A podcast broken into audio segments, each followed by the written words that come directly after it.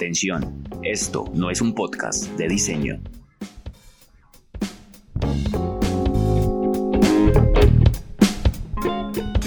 Hoy estamos con Adriana Uribe, creadora de Jardines Contraseña y Materas Contraseña. Adriana es amante de las plantas y de los elementos que nos regala la naturaleza. En Contraseña crea piezas únicas a partir de la tierra, el barro, la arcilla y la piedra de la mano de artesanos colombianos que dejan todo su conocimiento y su pasión en cada pieza de diseño.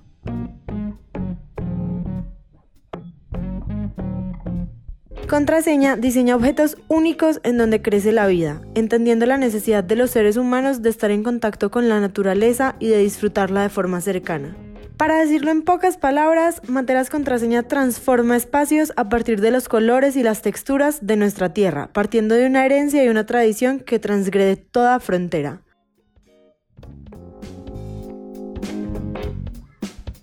Y luego de esta introducción, ahora sí démosle la bienvenida a nuestra invitada Adriana Uribe. Adriana, bienvenida. Muchas gracias por estar acá y estamos muy felices de conocer un poquito de contraseña y de ti.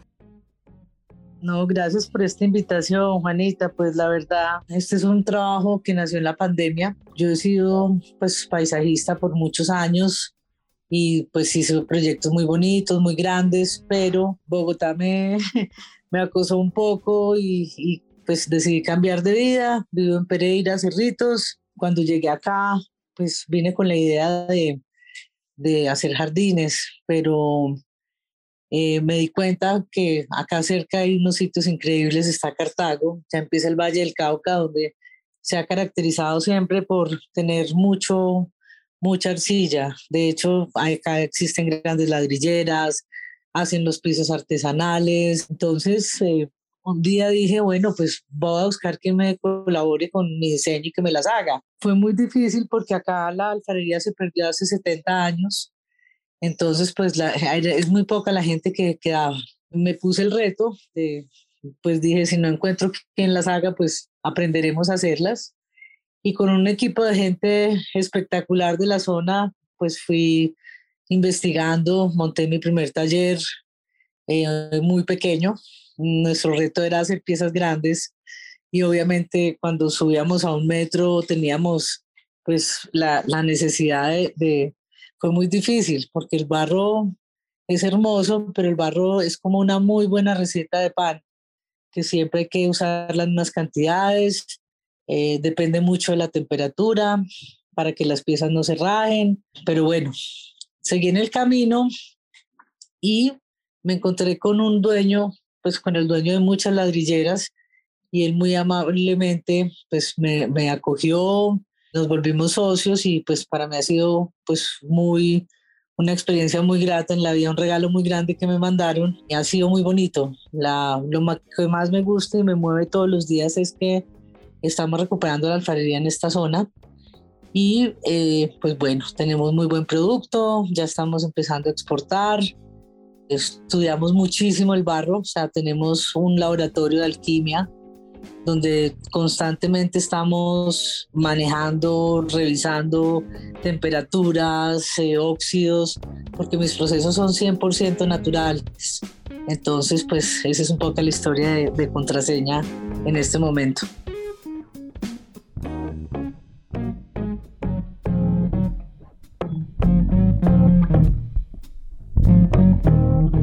La pandemia trajo muchísimas ideas y emprendimientos a nuestro entorno, Saber que Materas Contraseña nace de ahí hace que tenga ese toque especial de transformar esos momentos de angustia y malestar emocional en inspiración, en arte y en oportunidades. Quisimos que Adriana nos contara en qué momento empezó con este proyecto y de dónde surge la inspiración para darle inicio a Contraseña. Pues cuando yo estaba chiquita, me acuerdo, las familias paisas siempre hemos sido pues de plantas. Entonces, por el lado de mi padre siempre íbamos a Armenia. Eh, y teníamos, yo tenía, tenía tías y bueno, mucha familia y eran súper amantes de las plantas, tenían las orquídeas más lindas, los bonsai más lindos y yo me acuerdo que yo siempre quedaba completamente fascinada. Y con mi papá también en, en la finca, pues él siempre súper defensor de la naturaleza, de toda la vida, eh, nos inculcó mucho eso. Entonces, siempre le ayudaba que a trasplantar la orquídea, que a sembrar el arbolito que le regaló el vecino, o sea, esas prácticas que habían antes. Entonces, eso me encantaba. Yo me acuerdo que yo sentía una felicidad y de pronto eso se fue de mi vida y un día dije, ¿por, ¿por qué no, no puedo recuperar eso? Y empecé con, a investigar mucho, mucho, mucho tiempo, eh, conociendo plantas, los nombres de las plantas, porque eh, mucha gente usa pues, en latín el nombre de las plantas y eso no se lo aprende nadie. Si con trabajo se le aprenden los nombres normales, inclusive hasta empecé a ponerles nombres para reconocerlas, pues en un principio. Y empecé, siempre mi pasión ha sido el diseño, yo estudié diseño gráfico, eh, me gusta mucho la estética y pues la naturaleza ante todo.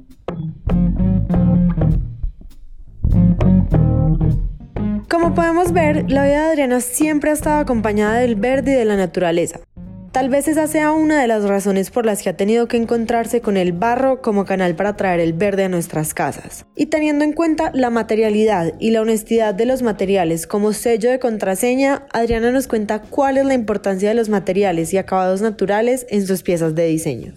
Pues yo creo que es un poco la sensibilidad, o sea, cuando empezamos a hacer la primera materia, esta materia, esta, esto pues era todo un, un acontecimiento y el día que dormíamos la primera pieza, yo decía, qué pieza tan hermosa y el barro crudo es muy bonito, o sea, indudablemente, pero yo pienso que a nivel de diseño, pues tenía que haber un cambio. ¿Qué pensé yo? Dije, no, pues estamos hablando de un ser vivo, que es el barro, un ser vivo que tiene todos los, los eh, elementos y sobre todo el fuego, o sea, es como como una continuidad de, de, procesos y, finalmente tienes un, un, ser vivo. Eh, y pues el problema era cómo íbamos a, a, a, tratar o qué íbamos a hacer con esa pieza tan bonita, pues sin ser tampoco, eh, pues eh, usar ni pintura ni cosas pues químicas. Entonces, Santiago Lourido es un artista de Cali y él con él hicimos un estudio de alquimia de, de, todos los tonos pues, que usamos en este momento. Y todos son tonos pues sacados de, de óxidos de la tierra, de algunos eh, árboles, bueno, es una cosa muy bonita, entonces pues lo que quería era como darle continuidad a todos estos procesos y que fuera una, una pieza única y 100% original.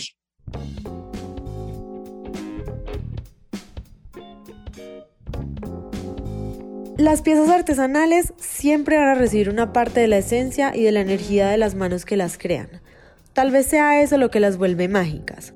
Conocer e involucrarse con comunidades artesanales, entender sus técnicas y tradiciones, creemos que puede ser retador. Por eso le preguntamos a Adriana cómo llegó a trabajar con artesanos y por qué cree que es importante apoyar los oficios tradicionales locales.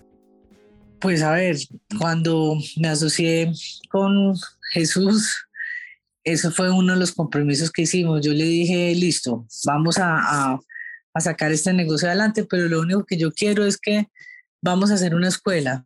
Vamos a hacer una escuela porque la alfarería en la zona se perdió, la vamos a recuperar, vamos a enseñarle a la gente. Entonces, digamos, ese es nuestro próximo proyecto en el cual yo ya estoy empezando a, a trabajar y les iré contando. Va a ser una cosa espectacular pero es, es, eso, o sea, la importancia de recuperar los oficios perdidos. Todos estos trabajos son ancestrales y vienen de familias en familias y ya mucha gente eh, ya lo perdió, los hijos ya pues otro, la tecnología, todos pues perdieron como, como la importancia que tenía esto y pues por eso es que estoy, estoy como en la tarea de, de, de hacer algo grande a, a ese nivel y poder compartir con artistas de todo el mundo, con los japoneses que pues son, para mi gusto, son los más tesos e, en el tema. Entonces, qué bueno, yo creo que ya es hora también la vida que la gente enseñe, porque uno no se puede dedicar a atesorar ni hacer un negocio pues que solo sea eh, económico, pues de beneficio económico, mm, sino pensar también en, en ayudarle a la gente. Es la misma teoría que tiene mi socio que tiene un corazón muy, muy grande.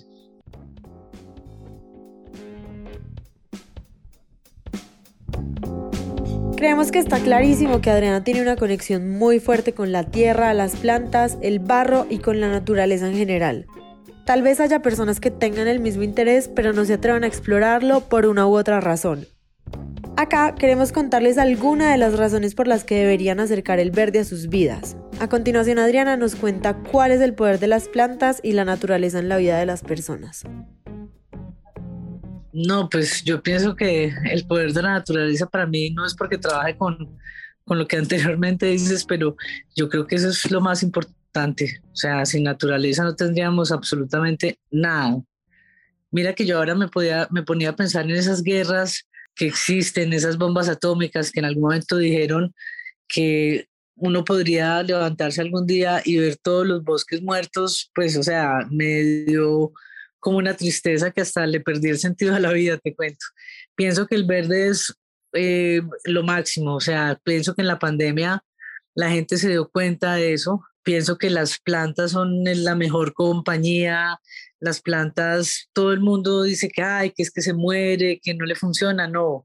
Yo pienso que uno cuando se conecta bien y empieza como a, tener ese, ese cariño, ¿verdad?, hacia las, hacia las plantas, pues cualquier planta es divina y se te va a dar divino. Entonces, yo, pienso que a todo nivel, a nivel mental, o sea, crear espacios, cuando uno llega a un verde exuberante, una cosa, pues es, es, un sentimiento pues muy difícil de describir. Entonces yo creo que, que, la conexión pues es, es importante y crear espacios, sobre todo educar a la gente, porque eh, me he dado cuenta que la gente acá no sabe mucho de plantas, entonces piensa que si pone plantas al interior de la casa, se van a morir. Yo en mi casa, por ejemplo, tengo una mini selva y, no sabes, o sea, se da todo muy bien, muy, muy bien. En ese orden de ideas y hablando de cómo convivir con plantas para crear un entorno natural y fortalecer nuestra conexión con el entorno, Adriana nos da algunos tips para traer el verde a nuestros hogares. No, pues ir a un vivero, comprarse una muy buena planta y una buena maceta. Claro, hay que preguntar, es muy importante porque casi nadie pregunta para dónde es, si no quiero esta planta, entonces se va con su planta y no sabe dónde ponerla, entonces los viveros tienen, eh, digamos, eh, hay que explicarles bien para qué sitio es y más o menos qué luminosidad tiene, para que la planta llegue a la casa eh, y con, pues tenga todas las condiciones. con respecto al agua, hay otro tabú. Lo digo porque cuando vendo mis materas, todo el mundo dice, ay, que el desagüe, las materas, que qué hacemos. Eso se convierte en una casi tragedia y la gente prefiere que el piso no tenga una gota a tener un árbol en su casa, que es absurdo. Entonces, eh, todo, todo esto, lo que eh, pues quiero explicar es que con el tema del agua, mucha gente no lo sabe, entonces se va de viaje y vuelve y dice, uy, esta mata está súper seca, entonces lo que hace es echarle, inundarla. Entonces, eso tampoco se puede. Lo ideal es uno regar sus plantitas tres veces a la semana eh, la cantidad depende si están en exterior o interior, eh, pero muy poquito, o sea que casi quede medio dedo húmedo, que es lo que le ayuda a la planta. Entonces, pues yo creo que eso es ese tipcito es muy importante.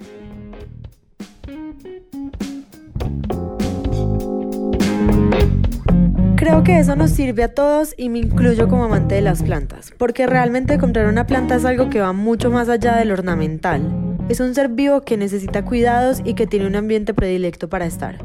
Informarse antes de es muy importante. Ahora, Adriana, quiero darte la bienvenida a nuestra sección de tres preguntas rápidas para tres respuestas rápidas. Primero, cuéntame tres palabras que describen a contraseña. Naturaleza, amor y pasión. Un material para diseñar por el resto de la vida. Indudablemente el barro. Una planta favorita para interior y otra para exterior.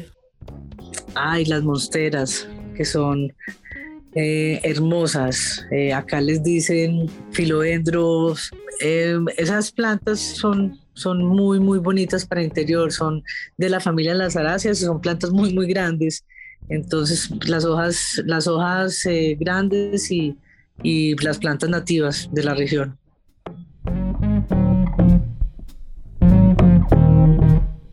Materas Contraseña es tierra, agua y fuego, es vida y tradición. La naturaleza es su hogar.